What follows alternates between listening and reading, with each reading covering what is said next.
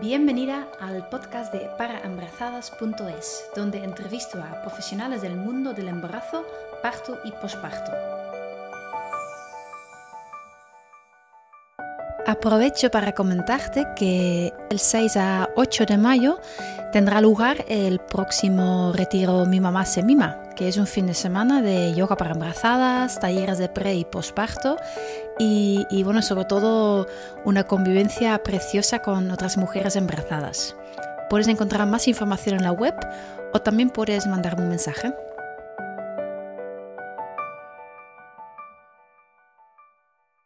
Hoy hablo con Carmela Baeza. Es médico especializado en medicina familiar, terapeuta sexual y obtuvo el título de IBCLC, experta en lactancia materna, en el año 2005. Desde el 2006 también es evaluadora de la iniciativa Hospital Amigo de los Niños. En el Centro Raíces está a cargo del área de lactancia y atiende a madres con dificultades en lactancia materna. Es también autora del libro Amar con los brazos abiertos, un libro sobre crianza. En esta entrevista converso con ella sobre el nacimiento, el piel con piel, sobre algunas creencias falsas de la lactancia materna y sobre cómo crear las circunstancias que facilitan el inicio de la lactancia. Sin más preámbulos, Carmela Baeza. Bienvenida, Carmela. Muchas gracias por estar aquí con nosotras. Gracias a vosotras. Pues vamos a hablar hoy de, la lactancia materna, un, tema que, bueno, que tú te has especializado y, puedes contar un poquito cómo entraste en este mundo siendo médico, ¿no? Sí, sí, sí, soy médico de, familia de origen. Em, y bueno, yo creo que como muchas personas que estamos en este campo ahora mismo, empezamos a raíz de, nuestra propia dificultad con nuestra primera lactancia. Em, yo en mi caso pues, era médico de familia y a raíz de tener importantes dificultades para, para empezar, me pensé cómo es posible que yo que soy médico no sepa de esto. Y bueno, pues te pones a, estudiar, a prepararte y te das cuenta de que es un mundo apasionante que en mi caso te atrapa por completo. Qué bonito. Y, y, bueno, ya vamos a entrar dentro de este mundillo de la lactancia. Eh, lo que yo siempre me pregunto es que en realidad como el da la mamá es una función fisiológica de los pechos de la mujer y, y aún así pues suele haber muchos problemas ¿no? a la hora de iniciar la lactancia con problemas de agarre, grietas duras o si el bebé está tomando suficiente. ¿Y cómo puede ser eso si es algo tan natural? Mm. Pues mira, la verdad es que este es un campo que, que está avanzando mucho en los últimos pues, 10, 15 años. Hasta hace, hasta ese momento pues sabíamos muy poquito de, de la lactancia materna y lo que estamos viendo es que el, eh, el sistema de lactancia, quien lo dirige, en realidad no es la madre, sino el bebé. Y que el bebé necesita, eh, está programado para amamantar, tiene un programa innato desde hace dos millones de años porque es su forma de sobrevivir. Entonces, eh, lo que vemos es que cuanto más se parece los primeros momentos de la vida del bebé a lo que el bebé espera, menos dificultades hay. Quiere decir las dificultades principales son el dolor y las grietas, seguido por eh, la, dificultad en la producción de leche, seguido por la dificultad en la madre de entender lo que el bebé necesita o lo que le está pidiendo, ¿no? ¿Y qué es lo, que el bebé espera?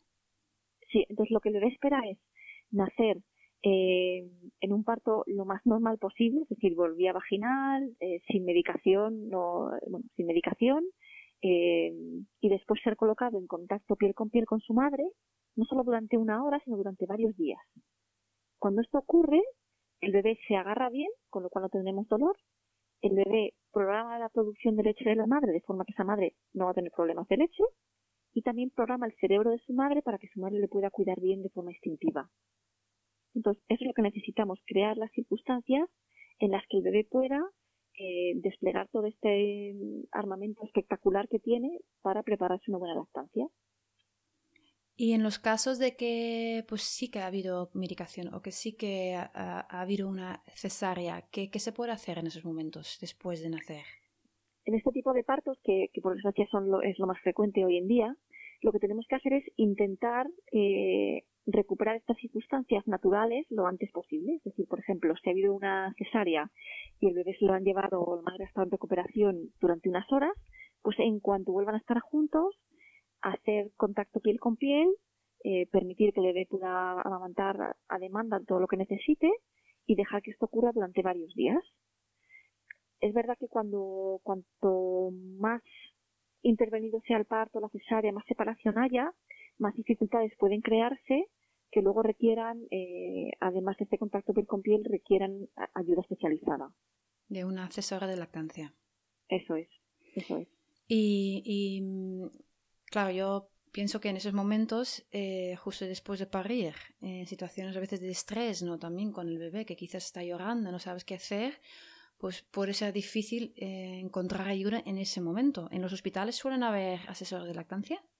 Pues en los hospitales ahora mismo en España no hay, no hay, salvo que ocasionalmente haya una, pues yo sé, una enfermera o una matrona que se haya formado por su cuenta, pues como, como he hecho yo, y tenga la coincidencia de que justo esté ahí el día que duda salud, eh, si no, no hay. Entonces yo creo que es importante eh, que las mamás durante el embarazo ya tengan preparada una red de apoyo para cuando el bebé nazca. Es decir, mm. que, conozcan dónde está o incluso vayan al grupo de apoyo a la lactancia más cercanos a su, a su domicilio y que tengan a mano el nombre de, de algunos especialistas certificados por si surge alguna, pues alguna dificultad grande, ¿no? Claro, entonces sí que sería interesante eso, eh, saber lo que dices, ¿no? Los datos de alguien que puede venir en ese momento, ¿no? Porque los asesores de lactancia se, se acercan al sitio de donde están las mujeres. Eso depende un poco de cada, de cada asesora. Hay asesoras que ofrecen servicio a domicilio y otras que ofrecen en consulta. ¿Qué otros casos podría haber eh, para que las mujeres necesitan apoyo de un profesional? Mm. Pues mira, los dos más típicos son eh, el dolor y las grietas. las grietas en el pezón eh, simplemente son heridas, pero solo que se llaman grietas, pero por el aspecto que tienen. Pero una grieta es una herida como una herida en cualquier otra parte del cuerpo. Entonces, las grietas y el dolor en los pezones están causados porque el bebé no se agarra bien, no, coge bien el, el pezón en la boca. Entonces, por un lado, hace daño a la madre y por otro lado, puede que no saque suficiente leche. Con lo cual, el dolor en los pezones siempre es una cosa que hay que consultar, es decir, que no hay que dar por hecho que es normal. Por desgracia hay gente que piensa que el, mito es que es normal tener dolor, que hay que aguantar, que hay que hacer callo, pero esto no es adecuado. Siempre que hay un dolor eh, durante las tomas o entre las tomas hay que consultar con, con alguien que, un especialista en lactancia. Sí, eso se, escucha mucho, ¿no? Esos consejos de decir, no, hay que aguantar porque el dar de mamar duele. Sí, sí. Y tú dices que no, es, verdad. No es adecuado, no. Porque claro, puede ser que el pezón esté sensible, ¿no? Que es una sensación diferente a lo que estás acostumbrado. Lo, que nos podemos, lo, que nos podemos encontrar es que en los primeros días eh, una, una mujer que no está acostumbrada a que haya una succión frecuente en el pezón, cuando le dé mama, pues nota, pues puede notar molestia, tirón, sensación diferente, porque es una cosa que nunca ha notado, que puede ser molesto. Pero es una molestia que claramente va a menos a lo largo de los primeros días y desaparece cualquier dolor en el pezón que vaya a más y por supuesto si hay grietas o heridas hay que consultar. Claro, hay que, hay que buscar ayuda cuanto antes, ¿no? Sí, sí. Y, la otra razón por la que también se debe consultar es cuando la madre tiene sensación de que no hay suficiente leche o cuando le dicen, pues tienes que darle suplemento, tienes que ayudarle con un poco de fórmula. Ahí hay que ver lo que está ocurriendo porque eh, una madre de forma natural es capaz de producir suficiente leche para su hijo pero si por la razón que sea el bebé no está sacando suficiente leche porque no es capaz, entonces esa madre tendrá poca leche, pero no porque ella no pueda producirla, sino porque el bebé está sacando poca. Y como la mamá produce lo que el bebé saca, tendrá poca leche. Entonces lo que hay que ver en ese caso es qué está pasando con ese bebé que no está sacando suficiente leche, ¿no? Mm. Y hablando, digamos, de eso, de la cantidad de leche, de de también que, que la dar a mamar duele, ¿no? Que son, digamos, creencias, ¿no? Que hay por ahí y que, que cuáles son las creencias más, eso, más comunes que digas, que digamos, que tú escuchas por ahí o que, con que te encuentras. Mm. Pues las más, más frecuentes y las más dañinas son, son estas dos, ¿no? Que el dolor es normal y que hay que aguantar y que no todas las madres producen suficiente leche o que, o que hay, hay madres que producen leche de peor calidad. Estos son todos mitos, eh, son mentiras y que son muy dañinos para la lactancia. Y luego hay otra serie de mitos, pues por que hay que tomar cierto tipo de alimentos. Pues no, la madre tiene que comer sano, adecuado, cuidarse, hacer una dieta buena, pero, pero la cantidad de leche no depende de la dieta de la madre, sino de la cantidad de leche que saca el bebé. Y también de la, de la frecuencia ¿eh? ¿no? con que toma entiendo. Eso es, eso es. Otro mito muy dañino es que la lactancia tiene que tener una serie de horarios o que hay que dar cada tres horas, diez minutos en cada lado o que el bebé tiene que hacer una pausa por la noche. Esos son también eh, mitos que dificultan una buena lactancia porque la lactancia para funcionar bien necesita ser eh, a demanda del bebé. ¿Y eso por qué es? Porque es el bebé, como he dicho al principio, el que regula eh, la, lactancia. Entonces, si el bebé necesita más, él va a mamar más y va a hacer que la madre produzca más. Claro, por la cantidad sobre todo, ¿no? Eso es, eso es. La madre produce lo que sale. Si sale más, produce más. Si sale menos, produce menos. El bebé en los primeros días, todo su sistema que tiene para manejar su propia temperatura y sus propios niveles de azúcar es, es inmaduro. Y para regular estos sistemas lo que necesita es estar en contacto íntimo con la madre, es decir, a través de la lactancia materna y sobre todo los primeros días del contacto piel con piel, el bebé regula su temperatura y su azúcar. Vale, entonces también es otra, otra, otra, otro argumento ¿no? para dar la, dar la demanda, ¿no? Exactamente. Para que el bebé es el que vaya autorregulándose, ¿no? Digamos. Sí, sí. O sea, el bebé aprende a regularse, a regularse estando pegado a su madre y tomando leche materna.